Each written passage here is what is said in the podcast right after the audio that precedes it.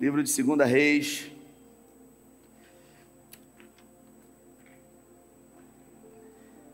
Fui lá atrás conversar com o Mateus do som, passei ali e vi meu amigo Fábio Saraiva, Fabinho, foi meu líder do jovem na minha primeira paróquia, me converti, grande amigo de caminhada. Obrigado pela presença, louvo a Deus pela sua vida, sou grato, porque parte do que eu estou vivendo hoje foram sementes que foram lançadas na sua vida, na minha. A vida, ela nos faz avançar e crescer, mas a Bíblia fala que gratidão é uma virtude.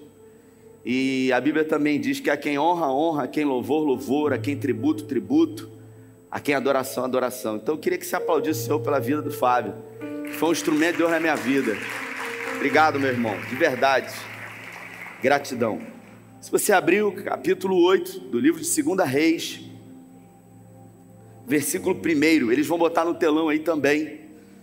A minha tradução diz assim: Eliseu tinha prevenido a mãe do menino que ele havia ressuscitado: sai do país com a sua família e vá morar onde puder, pois o Senhor determinou que esta terra viva um tempo de fome, que durará sete anos. Repita comigo: sete anos se você puder mais forte, sete anos.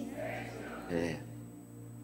A mulher seguiu o conselho do homem de Deus, partiu com sua família e passou sete anos na terra dos filisteus.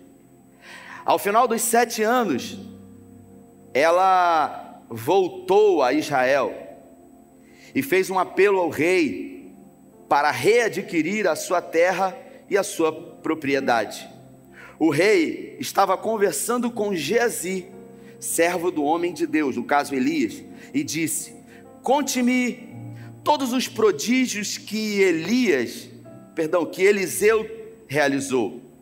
Enquanto Geazi contava ao rei como Eliseu havia ressuscitado o menino, a própria mãe chegou para se apresentar para uma petição diante do rei.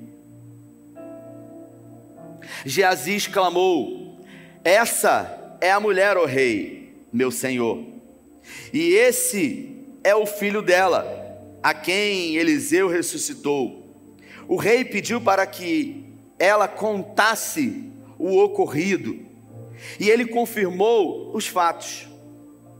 Então, ele designou um oficial para cuidar do caso dela, e lhe ordenou devolva tudo o que lhe pertencia, inclusive toda a renda das colheitas, desde que ela saiu do país até hoje. Feche os seus olhos, se você pode. Pai, essa é a tua palavra, e uma vez mais, nesse dia, em graça, eu peço que o Senhor fale conosco, que o Senhor tenha liberdade para ministrar nos nossos corações. Nós estamos aqui por causa do Senhor e pedimos que o seu Espírito Santo, o nosso amigo, possa ter acesso a lugares dentro de nós e a ministrar segundo aquilo que pode ser útil para os nossos dias atuais. Oramos com fé, em nome de Jesus, amém. É um texto rico demais. Eu confesso que sou apaixonado pelo livro dos reis e pelas histórias. Existe aqui uma história que eu li que pode ser atribuída como uma história, Anderson, de restituição. E a palavra restituição na igreja, principalmente nesse tempo contemporâneo, não é uma palavra que é muito bem-vinda. Eu me lembro que em 2002, 2003, o Ministério de Louvor Apacentar de Nova Iguaçu eles lançaram uma canção que tinha esse tema, Restitui. E essa canção foi uma canção muito polêmica, porque muitas igrejas nem cantavam essa canção, porque justamente falava-se sobre restituir, e, e muitos teólogos se levantaram e falaram: é um absurdo isso. Mas é aquela coisa, às vezes a gente conhece aquilo que a gente ouve em parte. E Aquilo que a gente não conhece com propriedade, a gente normalmente acaba julgando. A Bíblia fala muito sobre restituição. Esse texto é um texto claro que fala sobre isso. Se você observar também no Antigo Testamento, existem textos que falam sobre esse momento de restituição que o povo se encontrava subjulgado durante muito tempo lá, sendo escravo. E Deus então delibera uma palavra dizendo: esse povo que foi livre se encontra hoje preso, se encontra hoje escravizado. Um povo apático, e Deus diz: e não há quem diga, restitui. Essa mulher, ela foi buscar de volta o que era dela, mas essa história ela não começa aqui. Porque a mulher sunamita, é uma mulher que, que apresenta-se na história, primeiro, em 2 Reis, no capítulo 4. Ela era uma mulher rica, repita comigo: uma mulher rica. Ela tinha muito dinheiro.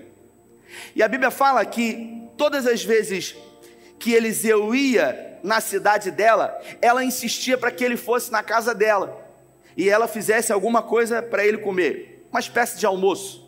E um dia ele resolveu ir lá, e ele sentou, e ele se alimentou com ela, e ele foi embora. E quando ele foi embora, essa mulher rica, ela se dirigiu ao seu marido e ela disse: Esse homem é um santo homem de Deus. Por que, que a gente não faz para ele um quarto aqui no andar de cima, de tijolos? E todas as vezes que ele vier à nossa cidade, a gente vai ter a oportunidade de hospedá-lo aqui. E a Bíblia fala que o marido dessa mulher, que já era de idade avançada, achou boa essa ideia. Então eles construíram na parte de cima da casa uma espécie de sobrado. E ela colocou ali uma cama, ela colocou uma mesa, uma cadeira, ela colocou uma lamparina, e todas as vezes que Eliseu ia àquela cidade, ele se hospedava na casa daquela mulher. Um dia, o texto diz em 2 Reis, no capítulo 4, que Eliseu se sentiu constrangido. E o nome disso é gratidão. É quando de alguma maneira alguém faz algo por você e você se sente constrangido por ter recebido isso. E Eliseu res resolveu tentar retribuir àquela mulher aquilo que ela havia feito por ele. Então Eliseu chama o seu moço, o seu ajudante, chamado Geazi, e diz para ele: Geazi, essa mulher tem sido muito bondosa conosco. Como quem diz, não é possível. Será que ela não quer alguma coisa de nós? Ela nunca pediu. A gente já veio aqui tantas vezes. Chama ela, Eliseu, Geazi, e pergunta para ela se existe alguma coisa que a gente possa fazer por ela. Se você ler o texto em casa depois, Eliseu não falou com ela, pediu para que Geazi conversasse com ela e perguntasse para ela. Geazi foi lá e falou: Olha só, o meu senhor perguntou se você tem problema com o governo atual, se você está devendo impostos, porque ele vai falar com o rei e vai resolver. Você tem algum inimigo aqui na vizinhança, porque ele vai falar com o comandante do exército e vai te ajudar. Ele quer ser grato a você por aquilo que você fez a ele. E ela disse: Eu estou bem, eu não tenho necessidade alguma. O texto diz: Eu estou muito bem no meio dos meus parentes, no meio da minha família. Geazi conversa com Eliseu e Eliseu fica intrigado, é alguém inconformado. Sabe quando alguém de alguma forma manifesta generosidade sobre a sua vida e você quer retribuir a esse alguém? Gratidão é a rainha das virtudes. Eu acabei de citar o nome do meu amigo Fábio, porque quando eu vi aqui, o meu coração se encheu de gratidão. Porque um dia, muitos anos atrás, sem que eu tivesse nada para oferecer a ele, ele ministrou na minha vida. E a Bíblia fala que Eliseu ficou intrigado e mandou Geazi perguntar de novo, ou dizendo para Geazi: não é possível, a gente precisa fazer alguma coisa por essa mulher. E a Bíblia fala que Geazi então disse: Olha, eles não têm filhos, e, a, e o marido dela já é de idade avançada. E aí Eliseu disse: Então manda chamar essa mulher. Ela veio, Eliseu pessoalmente foi lá e falou: Olha, no mesmo período do ano, daqui a um ano, você estará com um, seus filho, um, do seu, um filho seu nos braços. Quando a mulher recebeu essa palavra, ela olhou para Eliseu e disse: Não brinque comigo, meu senhor. como quem diz: Esse é o meu maior sonho, então por favor você não brinca com isso, que isso é uma coisa muito séria. Eu venho sonhando com isso há muitos anos. Então você vem hoje e declara uma palavra, e eu acredito que você é um homem de Deus, mas por favor, não coloque sobre mim expectativas que serão frustradas. E a Bíblia fala que um ano depois, aquela mulher, mesmo tendo um marido de idade avançada, estava com um filho nos braços. Você pode dizer glória a Deus? Isso é incrível. Só que alguns anos depois, e eu quero crer que alguns poucos anos depois, pastor Levi, eu acredito que seis, sete, oito anos depois, no máximo, aquele menino estava com o seu pai no campo. E de repente aquele menino sentiu fortes dores de cabeça e ele começou a gritar: minha cabeça, ai minha cabeça, ai minha cabeça. E o pai daquele menino, que já era de idade mais avançada ainda, chamou um dos seus empregados e pediu que levassem aquele menino, seu filho, a sua mãe. Pegaram o menino nos braços, levaram até essa mulher sunamita. Ela então pegou o menino já mole nos braços e quando foi meio-dia o menino faleceu. O menino veio a óbito no seu colo.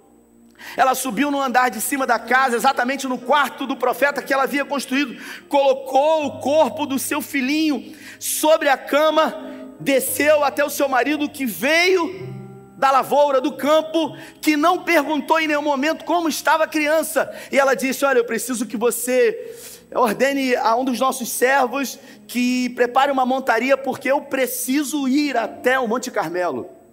Eliseu morava no Monte Carmelo. E ele falou: Ué, não é lua nova, não é momento de oferecer oferta ao profeta de Deus. E ela disse: Está tudo bem, eu preciso falar com aquele homem. Ela saiu em direção ao Monte Carmelo, chegando lá, a Bíblia fala que Eliseu avistou de longe a mulher vindo de uma montaria e disse ao seu moço Joazi: Não é a sunamita? Vá ao seu encontro e pergunte para ela se o filho dela está bem se o marido dela está bem e se ela está bem. Geazi chega até onde aquela mulher estava e pergunta para ela: "Tá tudo bem com você? Tá. Tá tudo bem com o seu marido? Tá. Tá tudo bem com o seu filho? Tá tudo bem." E ela vai em direção ao homem de Deus e se prostra diante dele. E ao se prostrar diante dele, ela diz: Qual foi o momento que eu pedi algum filho ao Senhor? Eu disse para que o Senhor não frustrasse as minhas expectativas.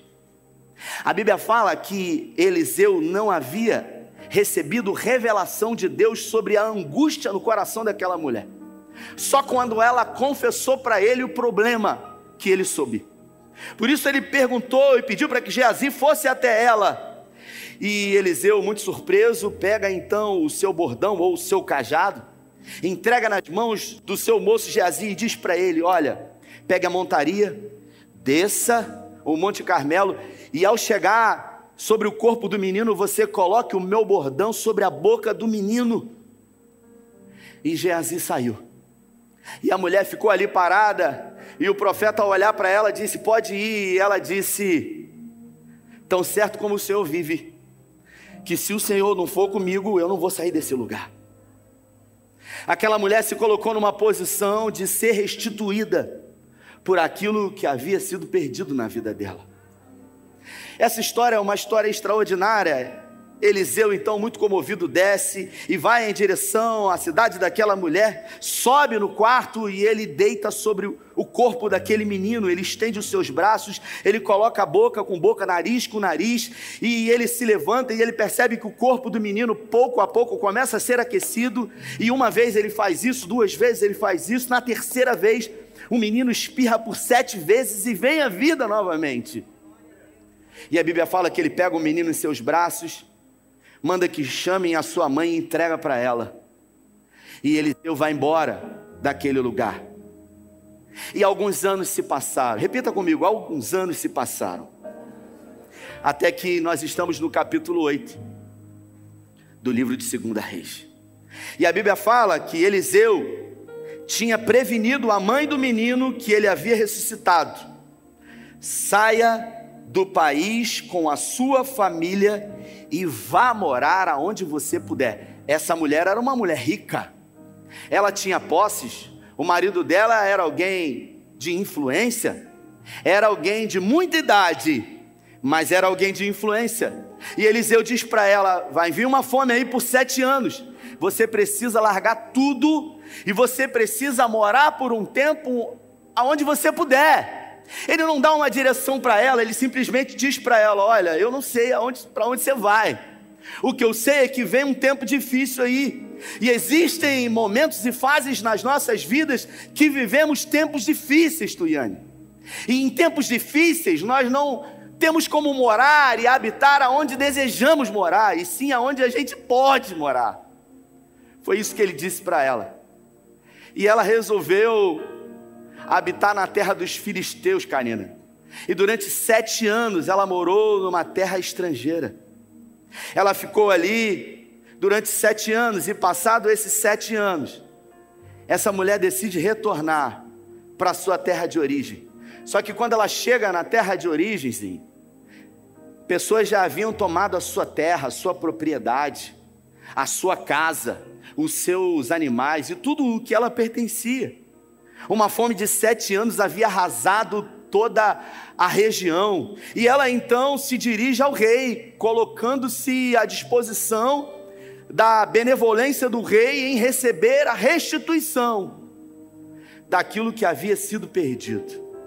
Se você ler o texto em casa, se você examinar as escrituras em casa, quando essa mulher ela chega diante do rei, diferente de quando ela saiu quando o profeta havia determinado que ela fosse embora, com a sua família agora. Ela se apresenta numa fila de audiência ao rei somente com o seu filho e não com o seu marido. Provavelmente o seu marido já havia falecido, porque a Bíblia fala que o marido dela, quando a palavra do profeta havia sido declarada, já era de idade avançada.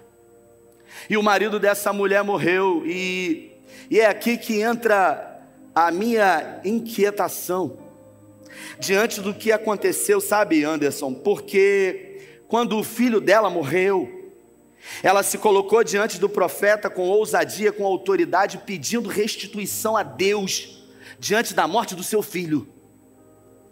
Mas quando o seu marido morreu, ela sabia que Eliseu morava e continuava morando no Monte Carmelo, mas ela não foi em direção a Eliseu pedindo que Eliseu restituísse ou trouxesse a vida novamente o seu marido. E por quê? Porque que quando o filho dela morre, ela vai e pede e clama e insiste por restituição. E agora, quando o seu marido morre, ela não pediu restituição. A Bíblia fala que o rei estava conversando com Geazi, o moço do profeta. E ao estar conversando com Geazi, eu queria que você entendesse comigo, o rei pergunta para Geazi, eu queria que você contasse para mim os feitos do homem de Deus. Eliseu havia realizado 14 grandes milagres. Repita comigo, 14 milagres. E se ele realizou 14 milagres, Naquele momento, irmã Dora, Geazi poderia estar contando qualquer outra história, como por exemplo, o momento em que Eliseu fez o machado flutuar, como por exemplo, o momento em que o profeta Naamã foi, o, o, o, o general Naamã foi à sua casa e ele designou que ele tomasse banho no Rio Jordão. Ele podia estar contando essa história. Ele podia estar contando as histórias das águas amargas que foram purificadas. Ele podia estar tá contando qualquer outra das 13 histórias extraordinárias que o profeta Eliseu havia realizado, mas qual era a história que ele estava contando? Exatamente a história dessa mulher, do momento em que Eliseu havia ressuscitado o filho dessa mulher. Por favor, não chame isso de coincidência. E é nesse momento em que o rei e o moço do profeta estão conversando e Geazi está revelando para o rei todos os feitos que Eliseu havia realizado sobre a história daquela mulher que Eliseu percebe na fila.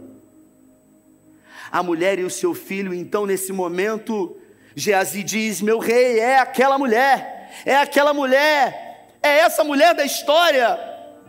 Aquilo que estava sendo narrado e contado vem à vida. E a Bíblia fala que o rei manda chamar aquela mulher e pergunta para ela como tudo sucedeu, e ela confirma exatamente tudo o que Geazi havia dito. E é nesse momento que é nesse momento que a Bíblia fala que o rei manda restituir toda a terra, a casa. E o rei vai além, ele diz: Olha, essa mulher, ela ficou fora durante sete anos. E ela tinha uma grande propriedade. Ela plantava, ela tinha animais. E eu quero que vocês façam uma conta. Para que se saiba que se durante sete anos ela tivesse plantado, colhido e tido lucros sobre isso, qual é esse valor para que ela possa ser restituída de absolutamente tudo. Eu confesso que durante essa semana fiquei me debruçando nesse texto e pedindo ao Senhor que me mostrasse o porquê que diante de alguém que morreu, ela pede restituição no caso do filho e diante do marido ela não pede porque se eu tivesse no lugar daquela mulher, todos os parentes que morressem na minha casa, eu ia lá. E se morresse algum parente de alguém que eu conheço, também ia lá, por favor, ajuda ele também. Eu acredito que você também faria isso. Mas sabe, existem momentos na nossa vida que nós perdemos coisas, que nós somos roubados, que nós sofremos perdas, e algumas das perdas que nós sofremos, nós podemos, nós temos o direito, nós temos a autoridade de ir em busca de restituição. Existem coisas nas nossas vidas que vão ser perdidas, e que Deus vai nos dar saúde para pedir de volta, para buscar e adquirir de volta a restituição. Mas existem coisas nas nossas vidas que nós vamos perder e que Deus vai nos dar força para continuar superando, para continuar vivendo. Porque existem pessoas que perderam entes queridos e que não vão mais ter a restituição. Essa mulher havia perdido o marido dela, mas ela não ousou pedir restituição porque ela sabia que a idade do marido dela era avançada e que, segundo a ordem natural da vida, a gente nasce, a gente cresce, a gente reproduz, a gente envelhece e depois, lamentavelmente, por circunstância da vida, a gente morre. Então, tem coisas na minha e na sua vida que nós vamos ter restituição da parte de Deus, mas tem coisas na minha e na sua vida que nós vamos até pedir, mas o que realmente nós vamos ter é o conforto é o consolo. Eu conheço pessoas nesses últimos dias, nesses últimos anos de Covid. Lamentavelmente, eu conheço pessoas que perderam entes queridos. Eu estive hoje com um homem de 65 anos de idade, membro do SEI em Itaboraí, ele e a sua mulher, um grande homem de Deus, uma pessoa simples, um homem humilde, de muitas posses mas um homem humilde, que na pandemia ele perdeu os seus dois únicos filhos. No intervalo de 20 dias, ele perdeu os seus dois filhos. Ele perdeu a maior riqueza. Ele perdeu a herança, porque filhos são a herança do Senhor.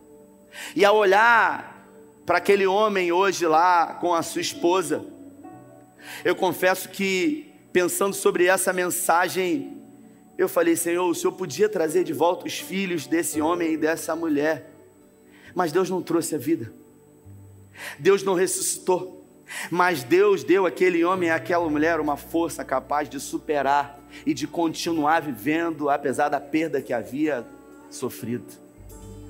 Essa canção que está sendo entoada ao fundo restitui os planos que foram embora, os sonhos que se perderam o que era festa, bota a letra aqui. É agora. O que era festa é agora. Coloca aí. os planos que foram embora, o sonho que se perdeu, o que era festa e agora é luto do que já morreu. Não podes pensar que é o teu fim, que este é o teu fim. Levante-se do chão, erga um clamor. Passa aí pra gente. Restitui. Eu quero de volta o que é meu. Restitui. Pode passar. Sara-me. Põe, é porque eu acho que ela adiantou aí. Põe teu azeite em minha dor. Restitui. Essa canção eu acabei construindo um relacionamento com o Luiz Arcanjo, a gente tem estreitado laços, um cara incrível. E essa canção, Deus deu a ele, Anderson. E muita gente acha que é uma canção de teologia da prosperidade, que as pessoas vão pedir, restitui, eu quero dinheiro, eu quero de volta o que é meu. E ele fala que essa canção, ela foi uma canção que um dia ele estava no culto da igreja dele, apacentado de Nova Iguaçu. E a mensagem da noite foi pautada em Isaías, no capítulo 42, no versículo 22. Isaías 42, no versículo 22, que diz o texto: O meu povo se encontra subjugado, se encontra, se encontra escravizado, e não há ninguém que clame, que grite, restitui. Ele disse que naquela noite foi um grande mover e uma grande festa. No final do culto, uma senhora veio falar com ele, uma jovem senhora ele já estava guardando seus instrumentos e aquela jovem senhora pediu a oportunidade de falar com ele. E ele prontamente a atendeu. E ela disse para ele: Olha, há seis meses atrás eu sofri um acidente de carro. Eu, o meu marido e meus três filhos. O meu filho mais novo, ele era um bebê de colo. E toda a minha família morreu. E só eu sobrevivi. Aquela mulher ela não foi somente poupada, porque ela morreu junto com a família dela. Porque como alguém agora vai viver diante da perda de quem ela mais amava? Ela perdeu o marido e ela perdeu os três filhos. E ela se dirigiu para os arcanjos e ela fala, falou para ele: É justo isso? E o arcanjo, diante de um culto glorioso da presença de Deus, começou a chorar. Ele começou a chorar e, e ele ficou ali impactado com aquela fala daquela mulher e, e, ele começou a chorar de uma forma descontrolada e ele disse que daqui a pouco a mulher começou a consolar ele de tão desesperado que ele estava, porque ele não tinha uma palavra para dizer para ela. Ele foi embora para casa. A mulher que consolou ele, a mulher que foi desesperada lá dizer que perdeu a família toda. Ele foi embora para casa e ele pegou o violão dele. E ele estava com uma melodia na cabeça e ele falou: Eu vou escrever num papel aquilo que eu gostaria de ter dito para ela hoje na igreja e eu não disse. E por isso essa canção fala sobre vida. Essa canção fala sobre restituição daquilo que se perdeu, porque talvez você tenha sofrido perdas na sua vida e você não tenha hoje a capacidade de compreender ainda que você precisa avançar, continuar vivendo na sua vida.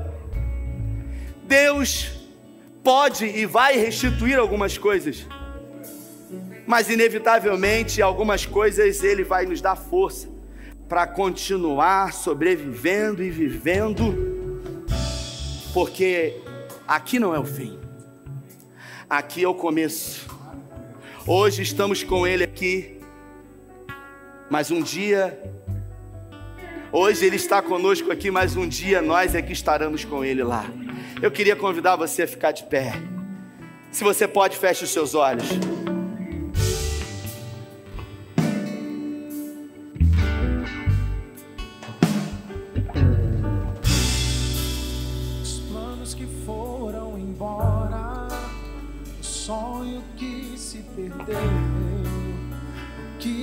festa e agora é luto do que já morreu. Podes pensar que esse é o teu fim. Não é o que Deus planejou. Levante-se do chão, erga um clamor. Restitui.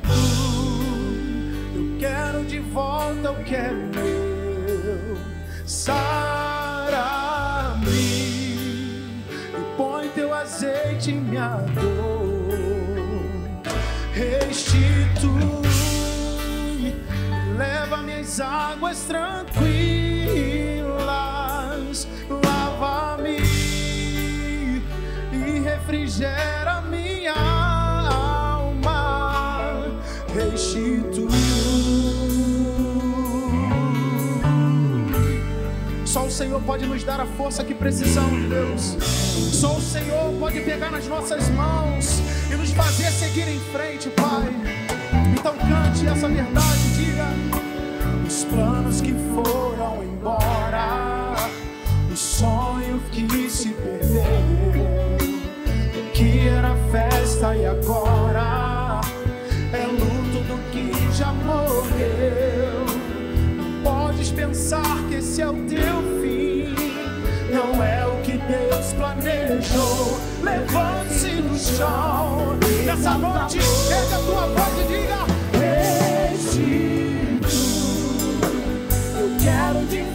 volta o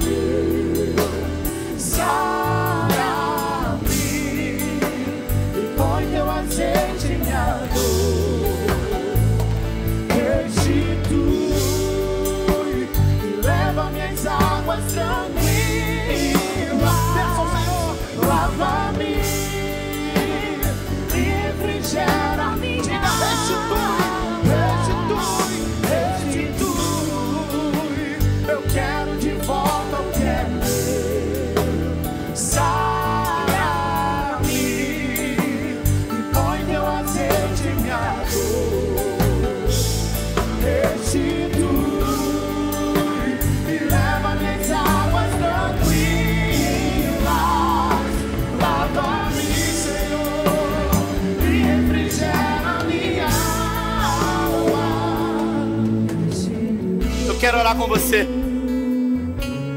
Porque eu creio que se Deus colocou essa palavra no meu coração, é porque Ele trouxe você aqui hoje. Você que perdeu a esperança e precisa que Deus nessa noite restitua a tua esperança. Você que, assim como Davi no Salmo 51, perdeu a coisa mais importante da vida do homem. Quando ele declara para o seu Deus: Deus traz de volta a alegria da salvação. Não é a salvação, é a alegria de entender que é salvo em Cristo Jesus. Talvez você tenha perdido o amor por almas. Talvez você tenha perdido o seu ministério, o seu chamado. Talvez na sua vida coisas tenham sido roubadas. Talvez você, por circunstâncias e traumas e perdas, tenha vivido uma perda de um chamado de Deus na sua vida. Você perdeu a esperança. Você perdeu a fé. Você perdeu a certeza de que Deus te ama. Eu quero convidar você a fechar os seus olhos. Quero orar com você. E se essa palavra falou com você, eu gostaria de dar um abraço em você. Por isso, eu queria que nessa noite você tomasse uma atitude de fé. Porque tudo que a gente precisa é de uma atitude. Às vezes na vida a gente não precisa ser corajoso o tempo todo. Eu tenho falado sobre isso. Às vezes o que a gente precisa é de cinco minutos sendo muito corajoso e depois se manter na posição. Então saia do seu lugar. Eu não quero mexer com a sua emoção, porque a palavra de Deus é que muda a realidade da vida do homem. Não é o homem que convence, por melhores que sejam as suas palavras, e sim o Espírito Santo de Deus. E se ele falou com você e convenceu, saia do seu lugar. Enquanto eles vão adorar, isso, sai do seu lugar. Sai do seu lugar. Você que está aqui na frente, você que está no seu lugar, coloca a mão no seu coração. Meu amigo Espírito Santo, nessa noite nós pedimos e convidamos o Senhor para aquilo que o Senhor pode, dentro dos planos e desígnios que o Senhor tem para nós, traga a restituição nessa noite, da esperança, da fé, do amor, do chamado, do propósito, em nome de Jesus. Aquilo que não está diante dos planos e projetos que o Senhor tem para as nossas vidas, diante da ordem natural da vida, e não pode ser trazido de volta. Que o Senhor nos conforte, que o Senhor nos fortaleça a continuar vivendo apesar das perdas, que o Senhor possa nos revestir de autoridade e de poder que possamos ressignificar o passado por pior que ele tenha sido e entender que mesmo quando perdemos o controle, o Senhor nunca perdeu o controle de nada. Aquilo que conhecemos é uma parte da história e somente uma parte dela. E por isso, às vezes, por não conhecermos todas as coisas, ficamos confusos e temos dúvidas, às vezes, acerca até mesmo do teu amor. Nos ensina, Espírito Santo, a confiar em Ti, mesmo quando não entendemos, mesmo quando não compreendemos, mesmo quando tudo diz que não, porque a Tua palavra diz que o Senhor nos ama como ninguém e nos envolveu com cordas de amor. Pai, fortaleça as nossas vidas, é o que nós pedimos nessa noite e agradecemos em nome do Pai, do Filho e do Espírito Santo. Se você crê, dê a melhor salva de palmas ao Senhor. Aleluia. Aleluia. Glória a Deus.